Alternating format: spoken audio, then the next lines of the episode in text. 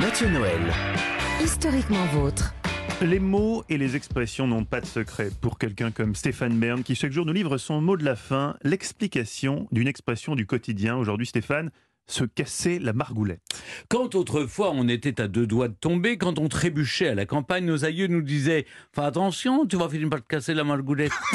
C'est l'expression délicieusement Ah, vous l'avez bien bossé, surannée. Oui. que je vous propose Eh oui. aujourd'hui. J'aime aussi quand vous dites délicieusement surannée, c'est une jolie façon de dire totalement ringarde. Oui. Quoi qu'il en soit, margoulette, j'imagine que c'est le visage. Goulette, ça ressemble à gueule. C'est une façon enfantine de le Non. dire? En tout cas, la première fois que l'on trouve trace de la margoulette, c'est Caroline Comenville qui reçoit une lettre de son oncle le 9 septembre 1873. Il est écrit Mon serviteur hier a manqué de se casser la margoulette en dégringolant du haut d'un noyer. La lettre est signée Gustave Flaubert.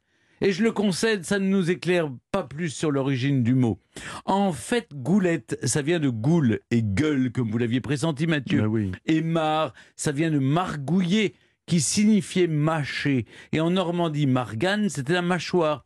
D'une façon plus générale, goula en latin, c'est le gosier, et en arabe, goule, c'est le loup-garou, un animal dont la gueule est particulièrement redoutable.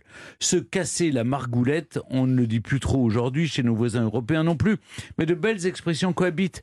En Espagne, pour dire s'écraser le visage, on dit pergarse una hostia, on s'écrase une hostie, ça doit faire mal. Mm. En Angleterre, on dit to do a face plant, qui peut se traduire par un plantage de visage. En Argentine, on est plus poétique. Quand on chute sur la figure, on dit qu'on se casse l'âme. Ça doit être douloureux quand même.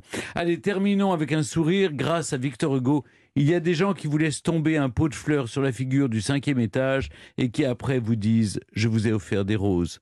Soyez prudents tout de même en rentrant chez vous.